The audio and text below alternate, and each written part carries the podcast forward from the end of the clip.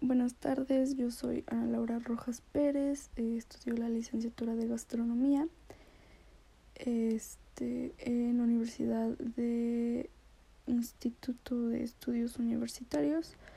El tema del cual hoy se va a hablar es acerca del maridaje, eh, algunos puntos importantes, eh, la combinación con la cocina mexicana, entre otros. Entonces, para empezar, pues hay que tener en cuenta y bien determinado qué es el maridaje.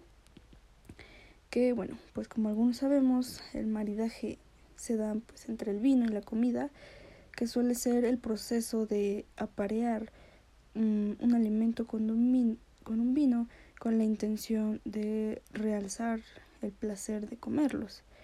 En algunas culturas el vino se considera un alimento básico en la mesa. Eh, de alguna u otra manera, tanto la producción como tradiciones han evolucionado conjuntamente a lo largo de estos años. Eh, más que seguir una serie de normas, tradiciones, simplemente se combinaba con vinos de la zona. El arte de combinar los alimentos es pues un fenómeno relativamente nuevo y moderno que en el ámbito de la restauración pues normalmente el sommelier es el encargado de recomendar las combinaciones de comida y los vinos a los comensales. El concepto principal de este maridaje reside en que ciertos elementos que se van a encontrar en los alimentos y en el vino, como textura, sabor, van a reaccionar de una manera diferente. Entonces, al mezclarse, pues vamos a encontrar combinaciones adecuadas que harán comer una pues placentera y experiencia diferente para nuestro paladar.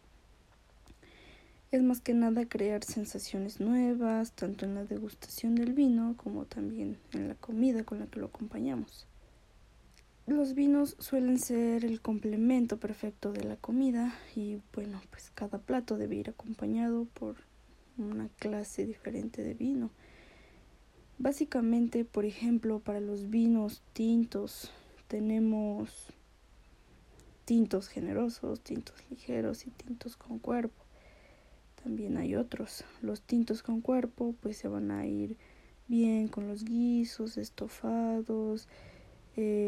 Por ejemplo, los generosos pues se van a acompañar con un aperitivo. Los que son ligeros se acompañan pues asado, carne de ternera, ave, este, pastas, verduras.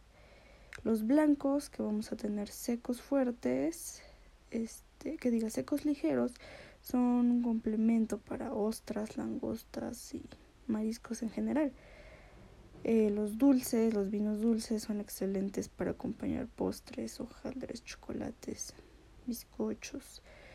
Los cava pueden utilizarse a lo largo de toda la comida con independencia de plato, debido a que preferente pues son secos, tipo brut. Y bueno, pues algunos, eh, también algunos puntos clave para el maridaje, pues vamos a encontrar armonía, porque bueno, pues buscamos sabores del vino y de la comida que armonicen entre sí, se puedan sentir, se puedan disfrutar y las notas se caractericen tanto del vino como los sabores del plato. El sabor y la consistencia consistencia perdón, también es una buena combinación, ya que se debe equilibrar dos elementos, sabores predominantes y consistencia, tanto del vino como de la comida. El, el contraste y la similitud, eh, que son formas diferentes de entrelazar un vino y una comida, pero pues también por semejanza de sabores y por contraste, los sabores similares se tienen que potenciar y se refuerzan. Y bueno, también pues vamos a encontrar ya algunos sabores principales, que es la acidez, en el cual se van a percibir pues a los costados de nuestra lengua y que van a ser muy fáciles de identificar. Este elemento pues es el que da la sensación de frescura, eh, también el gusto de alimentos, el tomate, el limón, que son ácidos. El dulzor el sabor dulce que es el primero que percibimos y que llega directo a la punta de la lengua es también uno de los más importantes ya que el azúcar pues es un elemento presente en la uva y pues en la vinificación. También vamos a encontrar el salado que este se percibe en la parte central y media de nuestra lengua y bueno pues también encuentra presente en el vino pero es un poco más imperceptible. El amargo se siente al interior de la lengua casi hasta el final. El vino tinto, eh, por ejemplo, especialmente presenta estas características por los taninos que posee, ya que estos elementos pues se llevan bien con sabores fuertes, las carnes asadas, sabores pues ahumados. Después también tenemos el maridaje contemporáneo que bueno, este es más abierto a la experimentación, pues este pues invita como que a combinar platillos y vinos por contraste, uniendo sabores completamente diferentes sin dejar de lado su armonía. Por ejemplo, si combinamos un queso salado con un vino dulce, pues vamos a obtener un sabor completamente nuevo y agradable al, al paladar. No olvidemos que no se trata de combinar por combinar, sino hay que considerar que no todos los sabores pues van a armonizar con cualquier vino y no todos los vinos son para todos los platos. Bueno, otra cosa pues es por ejemplo el maridaje con la comida mexicana. Bueno, pues la comida mexicana es famosa en el mundo entero eh, porque todos conocemos los tacos, las enchiladas, los chilaquiles, el mole, quesadillas. Eh, entonces, pues el vino tinto es por norma general el que más oportunidades tiene en cualquier maridaje.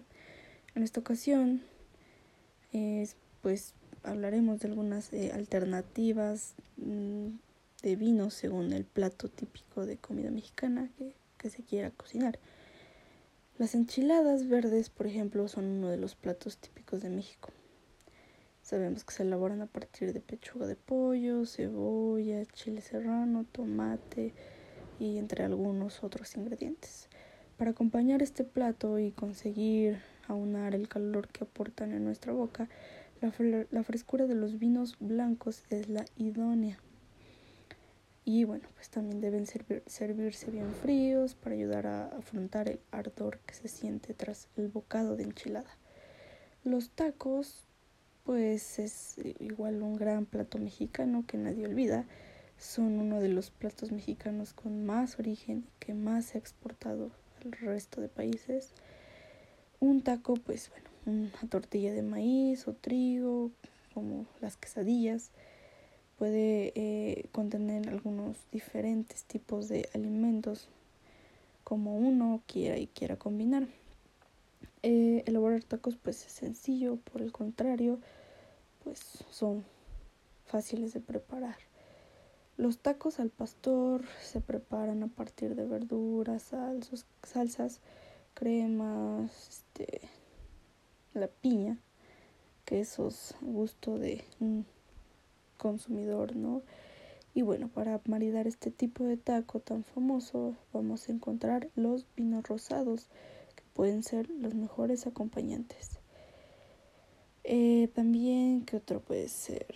El vino tinto con quesadillas también, que son las tortillas, igual que un taco, tortillas de maíz, de trigo, dobladas. Eh, y estas, pues, a diferencia, también suelen combinarse con los vinos tintos que son afrutados, ideales pues, por la ligereza. Eh, otro plato muy conocido para la cocina mexicana es el mole, que pues en sus orígenes no era un plato como tal la comida mexicana, más bien hacía referencia a varios tipos de salsas mexicanas que se hacen a partir de chiles y especies picantes. En la actualidad pues ya el mole está tan presente como cualquier otro que suele ir acompañado plato de carne cocida, pollo, y bueno, pues si se va a degustar el plato con mole, pues el vino tinto es el aliado para este. Entonces, pues ya podemos darnos cuenta que pues existen muchos tipos o sabores que vamos a encontrar al maridar, al combinar estos dos componentes. Sabemos también que pues, a cada bocado corresponde un sorbo de vino y entonces ahí es donde pues al mezclarse va a suceder la magia. Eh, también hay que recordar que la respiración es importante, así se van a percibir todas y cada una de las características de ambos y se va a lograr un mejor maridaje. Eh, bueno, pues hay que recordar eh, una sommelier que ya actualmente es muy conocida, Sandra Hernández, también comenta pues que no hay mejor maridaje que el que te gusta a ti. Una frase de ella es que, pues, o ella comenta que por mucho tiempo se pensó que pues a la comida mexicana era imposible encontrarle una pareja en el mundo del vino. Eso pues ya es un antiguo mito urbano. La cocina mexicana es tan diversa, tan amplia y genuina que pues ya hay, hay para todo.